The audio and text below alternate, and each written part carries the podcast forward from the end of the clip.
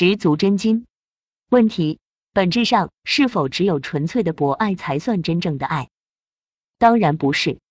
规则是这样的：只要你的行为动机中存在一点成分是自觉的、主动的、无私的博爱，不用这个含量到达百分之一百，只要它含量有个百分之一、百分之零点一、百分之零点零零零一，你这行为都算存在真正的爱。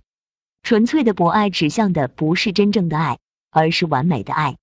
只要含金，就含的是真正的金，哪有只有纯金才算真正的金的道理？这其实只是个非常直白的语言问题，不需要神奇的分析能力，只从字面就知道是错的了。编辑于二零二二年八月十四日二十点零九分，IP 属地新加坡。